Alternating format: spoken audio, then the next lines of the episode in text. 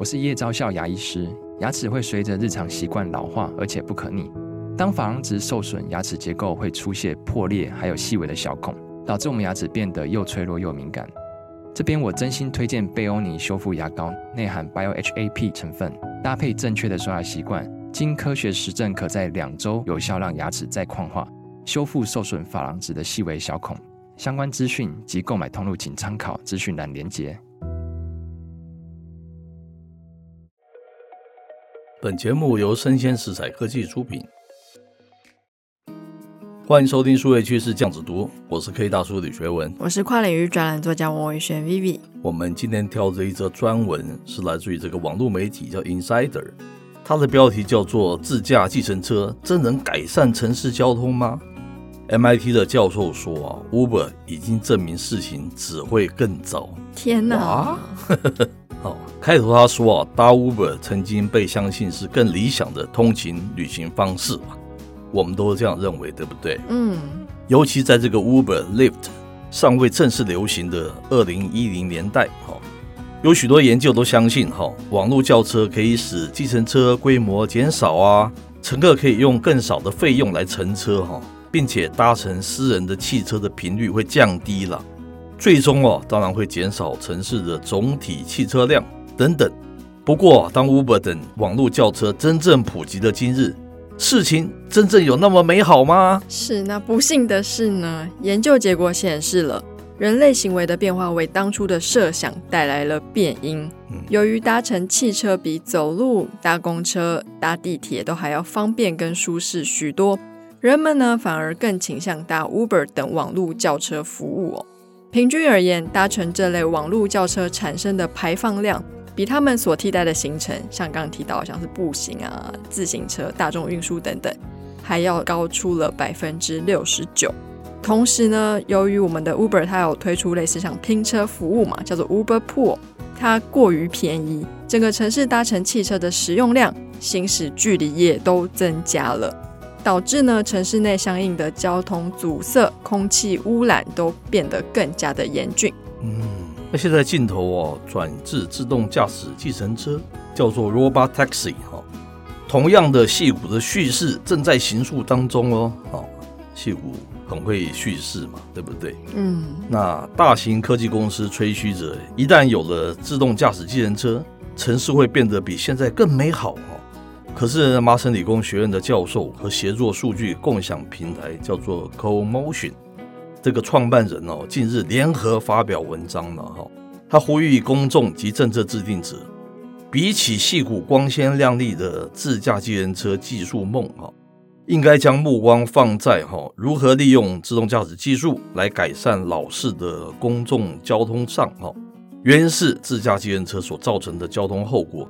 只会比网络轿车啊造成的更加严峻呢、啊。那两位作者在文章里面都写到了，能够使城市交通变得更高效、更绿能的最佳方式，并不是新技术，不是自动驾驶汽车，也不是电动车，而是旧技术。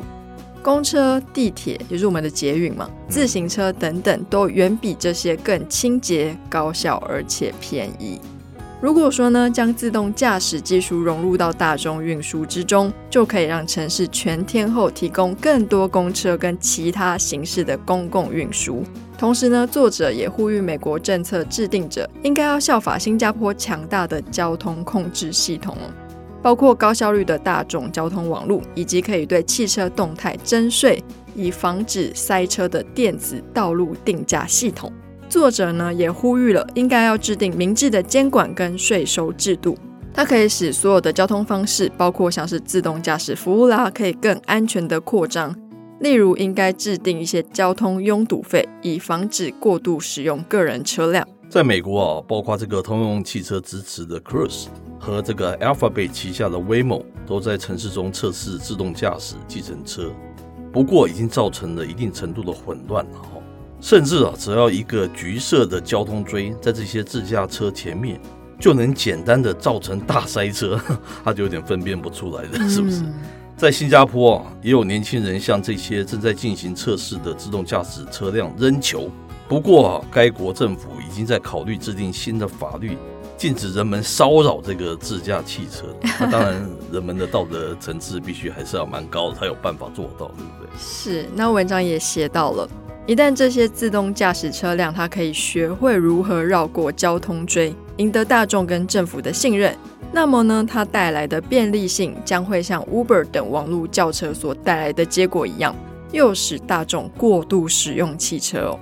结果就是，有 AI 驱动的交通噩梦，在技术上虽然非常完美，却会为城市带来更糟糕的后果。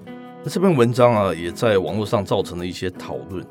例如啊，在 Redis 就有这个网友指出哦，Uber 吸引人的地方是可以在叫不到计程车的地区有更方便的交通方式，增加了这个司机的供应量，以及解决酒驾。又有人提出哦，Uber 真正解决的问题是停车的问题。而从来不是为了解决城市的交通问题，这个题目真的是标准的科技人文的题目嘛？困境嘛，对不对？嗯，科技就是要不断的进化哈，那其实后面是更大的经济的原因了。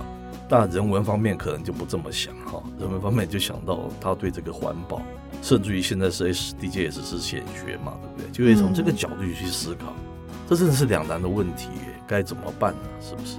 我觉得好像也没什么好解决的，是，因为自家技术有点像是科技人的梦嘛，大家都希望这个新技术落地，然后带给我们更便利的生活。那殊不知，这样子的便利确实如他文章所说的，可能大家很容易就会塞在车上，塞在路上，然后造成城市的交通混乱。是，那可能是希望这个自动驾驶的这个技术能够更先进吧，哈。就他举例嘛，一个红色的锥体、黄色的锥体挡在前面，可能这个自驾自动驾驶的车子，它就不知道怎么样去运作了，就会造成这个大塞车。最近在我们这个天母帮里面就，大家就讲一件事情，有一辆车子，因为前一台车子它是挡在那边，哦，它虽然是打那个双黄灯了，哦，可它停在那边不动。后面那台车子为了越过它，就绕过那个双黄线，就被后面的更后面的车子就去举报，然后开了一张罚单。他说他的车子又不动，后面大排长龙，那我如果不绕过去的话，大家全部都待在这边，大全部都不要动了，是不是？人还可以这样绕道，但是你绕道还是会收到罚单。就算你不收到罚单，那你挡在那个地方好像也不是事嘛，是不是？那这个自驾他显然碰到这种情况，他可能就不知道该怎么办。那这个问题，我觉得还蛮有待去解决的呢。是因为我觉得，对于自驾的车辆来说，它动也不是，不动也不是。嗯，因为之前就有新闻就说，像旧金山，它现在也开放在城市里面测试自驾的功能嘛。是。结果呢，就是刚刚这两家在进行自动驾驶计程车的服务的两家公司的其中一家，就撞死了一只，好像是狗还是猫。是。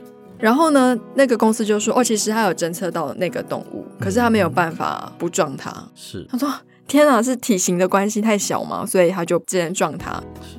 但是呢，如果说我今天不动了，他可能活下来了。可是今天碰到安全锥，他不动，后面就是大塞车。所以对于一个系统要怎么样判定这个到底是要过还是不过，我觉得人还是更灵活一点了。是。那如果他有聪明绕过锥子，然后可是他是双黄线。那你是要罚钱，是要罚这个 driver，还是罚这个汽车的服务公司，还是卖汽车的公司？哈，简单的这个 issue 就必须要去解决，它才能落实，不是吗？嗯、你罚我这个 driver，我说明明他是自驾过去，又不是我要过去的，是 小小的问题就会碰到这样子的一个困境了，哈。那当然还是需要时间去慢慢去化解，因为科技不会停在那个地方的。